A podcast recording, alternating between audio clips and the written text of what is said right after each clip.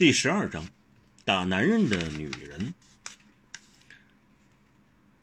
打从他咕咕坠地时，听说产婆在他光秃秃的屁股上打了一掌，他才哇的哭出了声之时，接生妇已经是这样对他下了断论：这孩子血腥味太重。大家今天看到他那躁郁的样子，也听说过他身经百战，当然都无有不同意这句话。就连武林中人也认为他是一个血腥味过重的男子。其实不然，至少他自己就不认同。他是常常与人决斗，但只能在战斗中求长进、求精进。他当然也杀过人，但实际上他杀人不算多。比起一般杀人为乐、嗜血为雄的武林人，他杀人也算是极少的。他相貌虽然凶悍，但却很少把人恨到要杀了他的地步。一般敌人，他只要把对方打倒了、击败了。就已泄了愤。他脾气虽然暴躁，但他很少造孽的非要夺去一个活生生的人之性命不可。一般他不喜欢憎恶的人，他只要把对方教训一顿，吃点苦头，只要对方知道害怕或向他认输，就通常就此算了。他不算太血腥，他好战、好胜、好斗，但不算嗜血。终归一句，他是好出风头。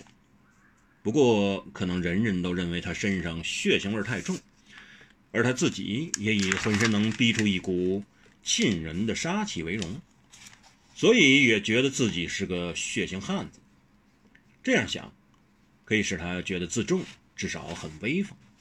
他喜欢威风，他做人的目的不外是希望有一天自己能威威风风、威风八面，就是他人生目标和取向。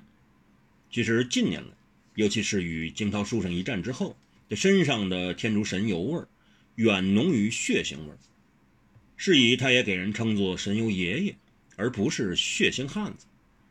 但他仍希望自己是个血腥汉子，仿佛一个双手沾满血腥的男人，才能算是真正的汉子。一个真正的汉子，自己得要流汗，敌人得要流血。是的。敌人得要流血，一定要流血，他要杀死他们，他已没有别的选择，他一定要杀死他，他一定要让他流血。这长途跋涉，风尘仆仆，好不容易才因大四喜提供的情报而捎上了这行人，这次他绝不放过。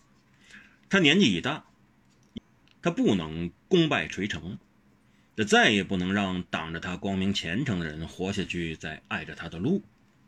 他一定要消除这个障碍，博取相爷的信众，这是他的头号大敌。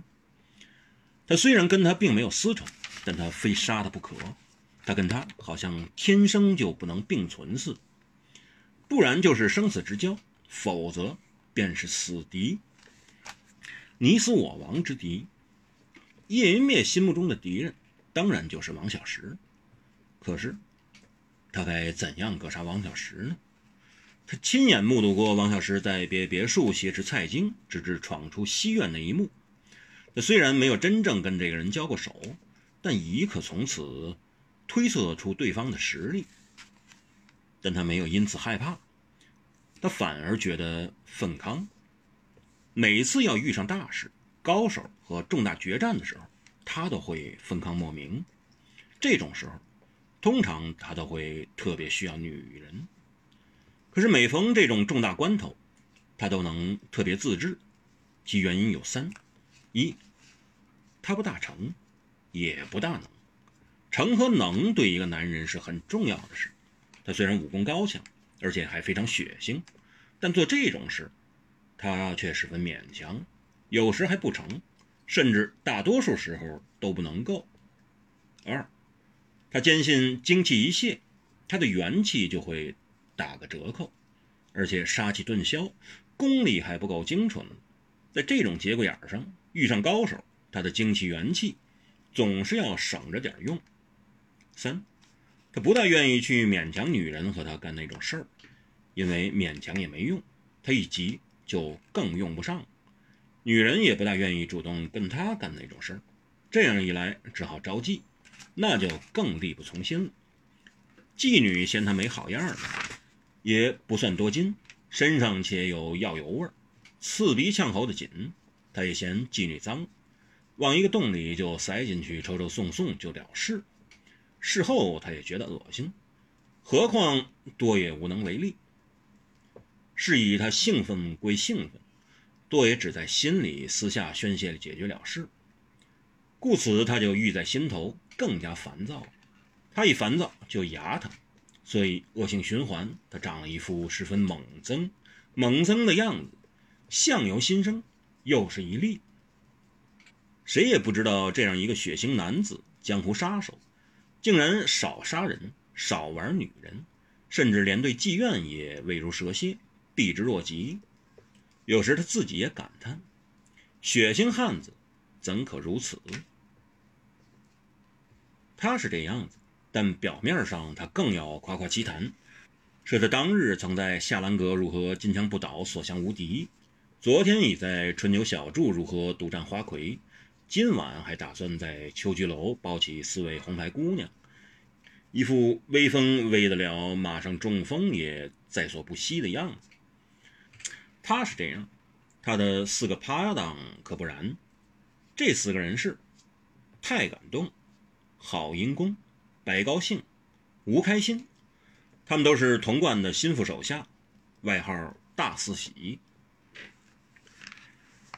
为了要替蔡京泄心头之愤，王府、童贯、梁师成、朱冕等在朝中沆瀣一气、互为勾结的权臣宦官，都调动了自己豢养的打手、杀手，要取王小石的性命，来讨蔡元长的欢心。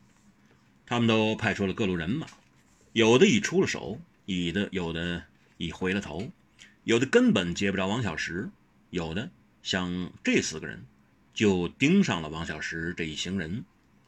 尽管王小石等人已做乔装打扮，但这四人仍然断定自己没认错。这是正点子，因为这四人都是捕快出身的，相当精明，善于侦查追踪。他们原立于刑部。早期是朱月明一手培养出来的精英，反给童贯看中，收编为近身部署。正如其他人一样，能成功的促使他们参与追杀王小石及其同伙这种艰巨任务，自然都有让这些武林败类必然动心动意的诱惑。他们给打动奖赏或许并不一样，但亦有相近处。像叶云灭、蔡京给他的许诺便是。你若杀了王小石，以前原十三县的地位就由你来主事。你这位子做得好，连诸葛正我也得让你七分，这就够。那形同是天下武林第一人了，而且还是皇上认可、御准诏封的。至于这大四喜，童贯的承诺是：你们杀了王小石。你们就是四大名捕，想一定成全，我也一定保荐，足够。对吴开心、白高兴、郝银公、太感动四人而言，这是他们毕生梦寐以求的事。四大名捕名震天下，黑白两道莫不称颂，能当四大名捕该多好！可惜他们想当四大名捕，却不是去学四大名捕一样，不迂上虐下。不徇私必法，只为民兴利，张善惩恶，意志豪强，言行贪恶，反而去走一条讨好权贵、当杀手、打手、刽子手的路。他们细心研究过王小石可能逃亡的路线后，在细加追寻，终于找到了线索。之后，他们再三研讨，也很清晰、理智地反省过，单凭他们的实力。还未必能收拾得了王小石和他的同党们，是以他们还需招揽强助。强助是要，但不宜太多，太多人功就薄了，所以他们只找一个，一个真正的强人。他们选对了，他们选了叶云灭。好，白、吴、泰四人在盯上了目标之后，都很能忍。他们不找女人，不争吵，不喝酒，没有异动，是四名标准的猎人。好猎人是沉得住气的，这使得连神游爷爷都有点佩服他们。这四人毕竟还年轻，居然能这般沉着自制、不毛不躁。他自己至少都很愤康，而且躁郁，所以牙很痛，痛得他恨不得把嘴里的牙齿都拔光算了。有时一旦牙疼起来，头跟着也很痛，真是心无大志，心灰意懒，处齿无他。他却不知道，眼前这四个人早在做这事之前，已遭他蹂躏、轮奸、凌辱了不少女人，而且还是童贯示意他们胡搞的。而女人大都是朱冕给他们献上送来的，有这种叱咤天下、当权助同的人物为他们撑腰，以壮形色，他们当然无所不为，无恶不作。实际上，就算是一路上，他们也做了不少这种勾当。不过，当他们一旦要办正事的时候，就可以暂时抑制，避除这一切恶习。他们要专心把事情办好，办完再说。只要把事办好。何愁没有女人？再荒唐纵欲、宣淫的事都在所多有。所以他们的压抑不只为了自治，而是为了储备日后可以更纵情私欲的实力。这使叶云灭认为这几个青年人很沉得住气，难得不酒不声不色，只办事。与人合作办事，其实最重要的就是对合伙的了解。不能了解就谈不上信任，无法信任就办不了事。可是大伙一起合作办事中最困难的一个环节就是人的问题。人事永远比做事更费事。